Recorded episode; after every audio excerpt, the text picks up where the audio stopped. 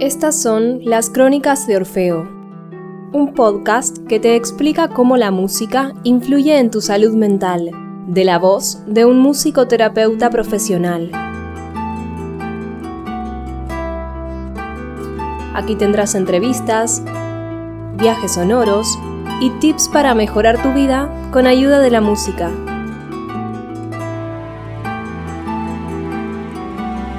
Y con ustedes su anfitrión, Aníbal Pérez.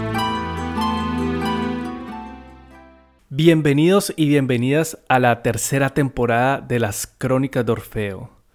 Sí, ya estamos en la tercera temporada, el tiempo pasa muy rápido y para esta temporada ya hay cambios, como habrán notado. Ya tenemos una nueva introducción. Y al escuchar esta nueva introducción con esta música con arpa, me pregunté por qué hasta ahora no había explicado el nombre de las Crónicas de Orfeo, porque este podcast se llama Las Crónicas de Orfeo. Y claro, esta música del comienzo hace referencia a esta figura mitológica de Orfeo. Y entonces este episodio será para eso, será un episodio algo distinto, personal y claro, explicando por qué se llaman las Crónicas de Orfeo, qué hay detrás de las Crónicas de Orfeo, por qué escogí este formato de podcast y también qué novedades habrán para esta nueva temporada. Así que quédate para escuchar todas las novedades y toda la historia detrás de las crónicas de Orfeo.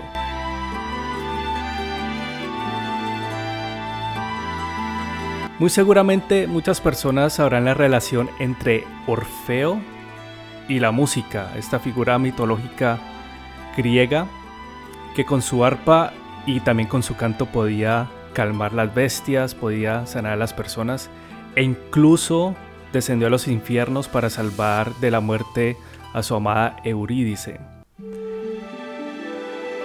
Pero entonces, ¿cuál es la relación entre Orfeo y musicoterapia? ¿Y por qué llamar un podcast así? ¿Por qué no llamarlo de otra forma? Y es que resulta que desde hace mucho tiempo ya incluso siendo niño, yo he tenido una fascinación con el tema de la mitología, de la mitología griega. Y es que en los mitos se vislumbran unos relatos que a pesar de ser fantasiosos, están llenos de símbolos que reflejan una, una verdad. Al igual que por ejemplo los, los sueños reflejan deseos que tenemos, deseos, deseos reprimidos, los mitos también muchas veces reflejan esta clase de deseos que no podemos expresar de una forma muy libre. Freud, por ejemplo, acudió también a los mitos para explicar cómo funciona nuestra psique. Entonces él tomó, por ejemplo, mitos como el de Edipo, también el mito de Narciso, para dar explicaciones a nuestras necesidades psicológicas ya que muchas veces no podemos exteriorizar esas emociones y no podemos satisfacer muchas veces nuestros deseos, los cuales también están inconscientemente reprimidos. Entonces desde niño yo leía historias sobre mitología griega, también estaba fascinado con dibujos animados como Los Caballeros del Zodiaco, que explica mucho sobre esta historia de la mitología griega. Y esto fue así avanzando a través del tiempo. Y ya en la maestría, cuando estaba estudiando la maestría de musicoterapia aquí en Alemania, teníamos que hacer un ensayo sobre un tema relevante que tuviera que ver sobre nosotros mismos y también sobre música o musicoterapia. Y era un tema muy libre, podíamos escribir un ensayo sobre lo que quisiéramos. En ese momento me daba vueltas en la cabeza por qué no escribir un ensayo sobre un juramento ético para musicoterapeutas, ya que si has escuchado varios de estos episodios del podcast, te darás cuenta que la música no es inocua, eso significa que también la música puede causar daño a las personas. Y es por eso que un profesional, en este caso un musicoterapeuta, debe saber cómo se utiliza la herramienta de la música para poder sanar, es decir, para llevar una condición saludable a una persona y para brindarle un bienestar a través de la música. Los médicos tienen, por ejemplo, el juramento hipocrático. Y en este juramento, ellos, por ejemplo, dicen que hay una frase del juramento hipocrático, dice así, nunca cortaré a enfermos que sufran de cálculos. Y esto es notable porque incluso en la época griega, estos médicos se abstuvieron de, usar el bisturí para tratar a sus pacientes. Ni de esa forma querían infringirles daño. Y entonces pensé hacer un paralelo entre el juramento hipocrático y un posible juramento para musicoterapeutas. Y es que también la música, al igual que un bisturí, también puede ayudar a reabrir viejas heridas. Y siguiendo con este tema de cómo la música puede reabrir o puede abrir viejas heridas que no han sanado, te voy a poner un ejemplo un caso real que me pasó, que me ocurrió trabajando como musicoterapeuta. Y fue un caso donde se me acercó una persona que decía que hacía musicoterapia con cuencos tibetanos. Entonces esta persona se me presentó como un voluntario que trabajaba con adultos mayores y que utilizaba la música para relajar primero que todo, esta fue la, la expresión de esta persona, para relajar a los adultos mayores y también utilizaba los cuencos tibetanos. Resulta que este supuesto musicoterapeuta me contó además sin sonrojarse y casi riéndose que había llenado con agua un cuenco tibetano porque pensaba que podía relajar de esta forma a un grupo de, personas, estos adultos mayores. Y para la sorpresa de esta persona fue que cuando comenzó a hacer sonar, a hacer vibrar este cuenco tibetano, una señora ya de una edad avanzada comenzó a llorar y le dio un ataque probablemente de ansiedad. La razón, según me contaba este musicoterapeuta, era que la señora había tenido un trauma de niña porque una vez siendo niña estaba viajando en barco y el barco terminó hundiéndose. Y lo que hizo el sonido de este cuenco tibetano con agua fue retraumatizarla. Y el supuesto musicoterapeuta, entre comillas, no sabía qué hacer, no sabía cómo reaccionar. De esta forma, entonces fue así que me sirvió de inspiración para escribir mi ensayo sobre el juramento para musicoterapeutas y dice así el comienzo de, mi ensayo sobre musicoterapia y el juramento para musicoterapeutas. Juro por Apolo, el músico, por Asclepio y por Higia. Un momento, tal vez mejor eco o panacea. Yo creo que sería mejor. No escogeré a Orfeo. Así es, juraré por Orfeo, un verdadero musicoterapeuta. Y llamo a todos los dioses y diosas para que sean testigos de que cumpliré este juramento y compromiso lo mejor posible.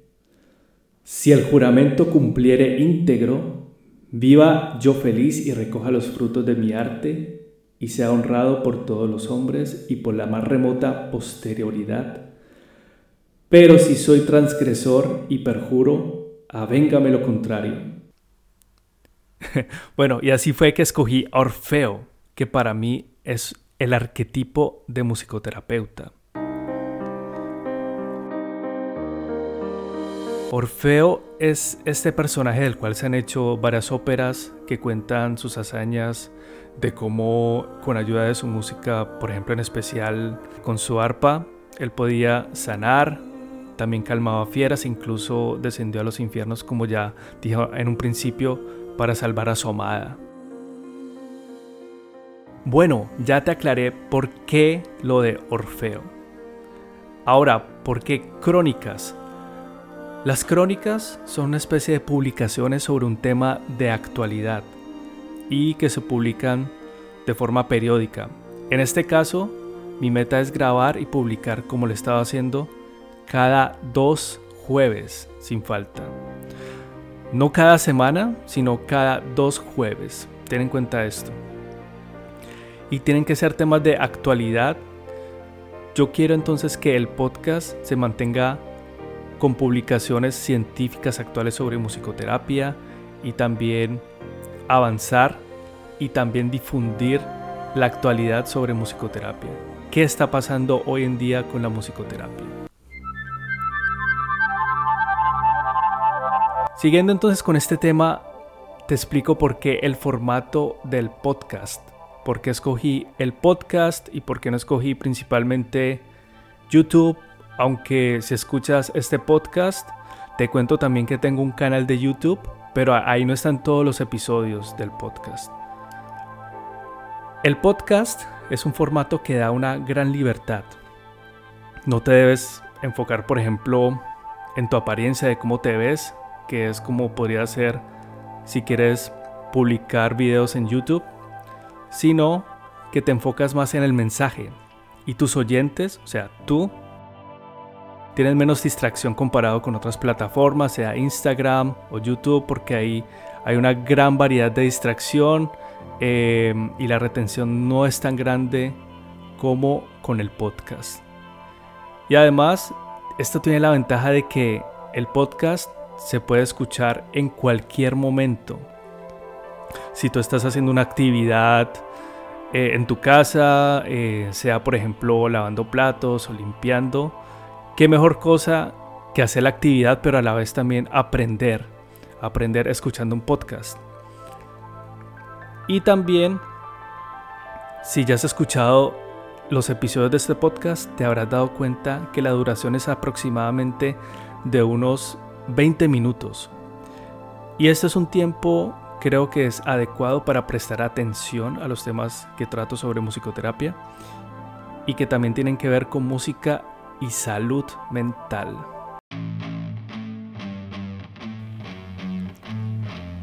¿Qué viene de nuevo para las crónicas de Orfeo? Para esta temporada, para la tercera temporada, vienen temas de musicoterapia como musicoterapia y violencia de género. También improvisación en musicoterapia, que es un tema muy especial, que mucha gente no sabe cómo funciona, cómo es esto de la improvisación, cuál es la diferencia entre improvisación eh, en jazz, por ejemplo, y improvisación en musicoterapia. Y también, claro está, entrevistas con musicoterapeutas profesionales. Esto fue todo por este episodio, un episodio muy corto. Creo que era muy importante explicar el porqué el nombre y explicar la historia detrás de, este podcast. También no olvides visitar mi página web www.podcastmusicoterapia.com y anotarte en mi lista de correo. Ya tengo varias gente que se, se ha apuntado ahí a mi lista y que recibe también mensajes sobre novedades del podcast. Porque en esta lista de correo, si te anotas, recibirás noticias, por ejemplo, de cursos especiales que estaré ofreciendo y también asesorías para las personas que quieran estudiar musicoterapia. Y por último, ya sabes que te deseo buena vibra y resonancia, como Orfeo manda. Hasta entonces, chao